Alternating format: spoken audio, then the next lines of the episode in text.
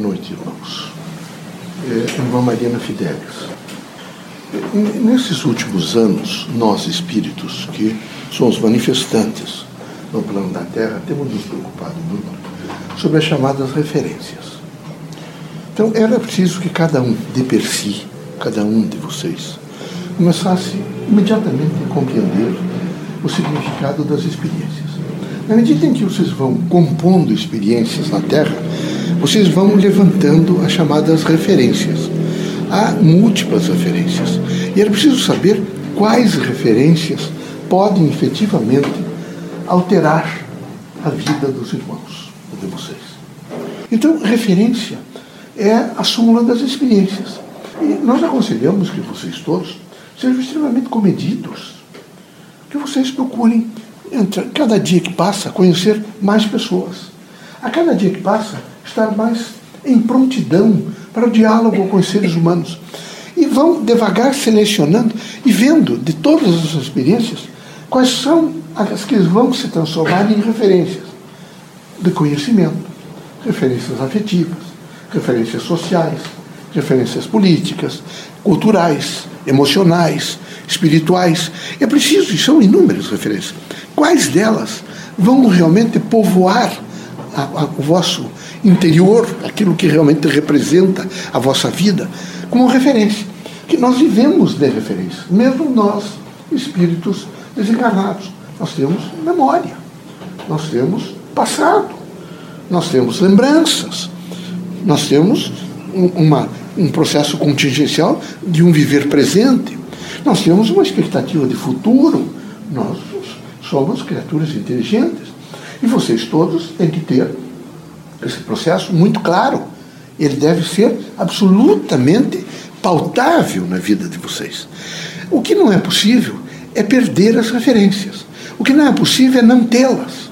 O que não é possível é vocês imediatamente imaginarem está acontecendo e não fazerem a seleção adequada das experiências todas então é preciso que ao longo do, do, cotidiano, ao longo do dia, ao longo dessa extenuante da história de cada um de nós, a gente vai descobrindo aqueles registros que foram das experiências. Nós ouvimos, nós eh, enxergamos, vimos, nós participamos, nós tocamos, nós eh, tivemos às vezes medo, nós tivemos alegria, nós tivemos esperança. Veja, eu quero dizer para vocês que a pureza da esperança é a pureza da caridade. Então é preciso ter a pureza da caridade. E a caridade não é simplesmente feijão e arroz. A caridade é, quem sabe, eu dizer a um amigo, a uma pessoa, o que, que eu poderia dizer? Eu me incomodo com você. Eu me preocupo com você. Quando eu faço isto, eu dou-lhe uma referência. Ele tem um amigo. É preciso. Vi também, ficou-me como referência, falei isso Fran em França e nos países onde vezes manifestam, que Leocádio dizia, não se afastem quando houver óbito. Se aproximem e vão, não precisa nem olhar para os restos mortais, que seja do amigo, ou do parente do amigo, do...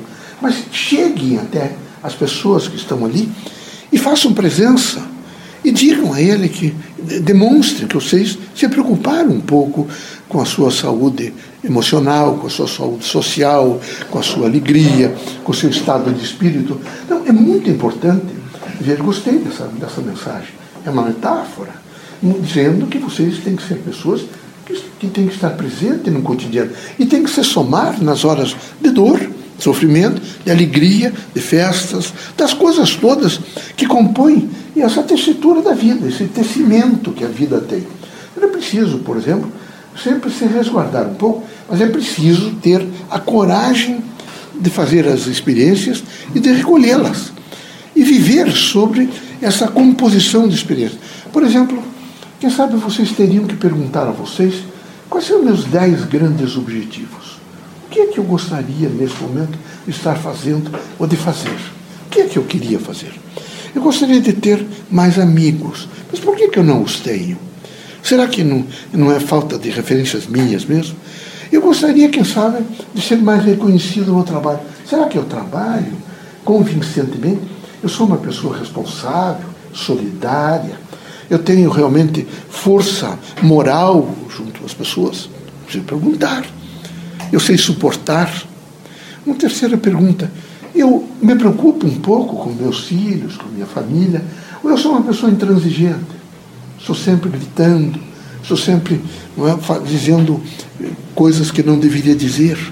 Como é que é a minha vida no cotidiano? Pois uma outra pessoa. Eu tenho é, preocupação em aumentar a massa crítica, como médium, por exemplo. Eu preciso aumentar a massa. Eu estou lendo. Eu alcancei um livro e me perguntei muito sobre esse livro, o que representa o currículo desse autor. É difícil montar um livro. Fazer um enredo é dificílimo. Será que eu não tenho? Eu li este ano. Será que eh, a soma de livros que li este ano é suficiente para me dar suporte como experiência de vida? Ou eu não li nenhum livro? Porque nós, espíritos, estamos preocupados com vocês. Vocês estão lendo muito pouco. E não imaginem que o tablet ou esses outros eh, eh, produtos contemporâneos e tecnológicos de ciência vão substituir nem jornal, grande parte dos países que aboliram voltaram, e nem o livro. O livro é insubstituível. E é muito interessante a referência que Antônio Green trouxe. Ele é a invenção mais parecida com o ser humano. Ele tem corpo e alma. É muito bonita a expressão, é muito bonita a metáfora sobre a composição do livro. Mas há uma outra pergunta. Eu olho para a natureza? Será que eu olho para a natureza? Quando eu encontro um jardim cuidado, eu me detenho um pouco, olho para as flores, né? eu situo o lugar. Isso é uma pergunta. Eu preciso pensar na natureza. Há um outro elemento. Quando eu vou caminhando, eu vejo irmãos meus com fome, alguns muito magros, alguns nesse momento drogados, outros sem destino. Será que eu não, não tenho que me perguntar o que aconteceu com esse indivíduo? Ele é igual a mim? O que foi isso? Que experiência ele teve? O que é que eu posso fazer para que ele possa realmente melhorar? Há um outro elemento que eu precisava perguntar. Eu tenho cuidado um pouco da minha saúde? Eu sou atencioso para com o problema do corpo? Eu preciso do corpo. É como se eu fosse viajar longe. Eu não posso caminhar 200 quilômetros todos os dias, não parar de caminhar. Eu não tenho tempo para ações, para compor fatos, realidades existenciais, biológicas, psíquicas. Então, eu tenho me preocupado. Os alimentos são suficientes para meu corpo? Eu, eu tenho rigidez? Há uma preocupação comigo? Depois, uma outra preocupação. Eu compreendo realmente os erros do próximo? Será que eu compreendo? Ou eu sou alguém que nesse momento tem a característica de ser extremamente petulante, se achando superior a todos os outros? Eu sou titulado. Como titulado eu não posso, os outros todos são inferiores. Essas criaturas são pequenas, muito pequenas. E é necessário que vocês todos façam sempre indagações. Há uma outra. Quem é Deus para mim? Deus realmente me alcança e eu alcanço Deus? O que é que os Espíritos falam sobre imanência? O que é essa imanência tão importante? Quem é Jesus Cristo? Este homem que foi igual a mim e que é extraordinário, porque deixou frases, metáforas, propostas que representam a evolução do homem no sentido do espírito. Vejam, meus amigos, quem faz, tem referências, tem capacidade de perguntar. O mundo chegou onde chegou porque alguém perguntou a primeira vez. Sem perguntas não há evolução. É preciso perguntar. Então eu preciso primeiro, quem sabe, perguntar a mim mesmo. E é uma pergunta que eu gostaria que vocês todos fizessem. Vocês já se perguntaram se vocês estão aqui por acaso? A doutrina dos espíritos é uma doutrina libertadora.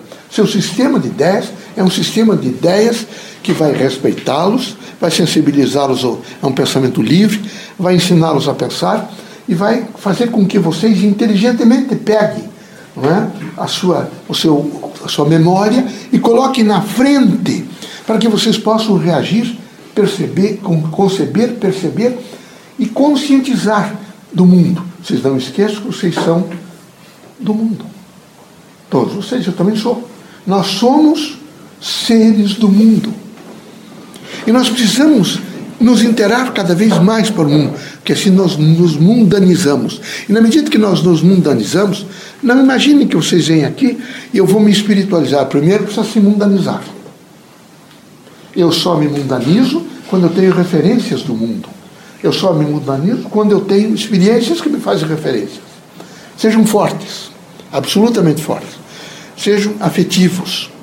É horrível não ser afetivo. Vejam essa criatura ao contar-me que o que mais a comoveu foi exatamente o mendigo que disse obrigado por você se preocupar comigo. Então é muito importante a afetividade, é muito importante o carinho, a fraternidade.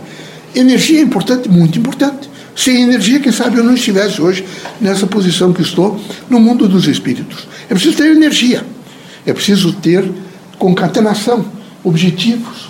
É preciso vislumbrar o crescimento no futuro. Eu preciso crescer, mas não é crescer para enriquecer, não é crescer para ser doutor, não é crescer para ser reconhecido no sentido social, é crescer para poder ajudar a administrar melhor o mundo.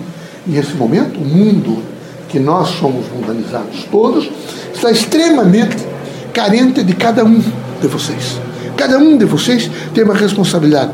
Muita paz, serenidade, que eu possa vir conversar mais vezes com vocês e que seja útil, quem sabe, esse diálogo. Estou muito feliz pela conversa.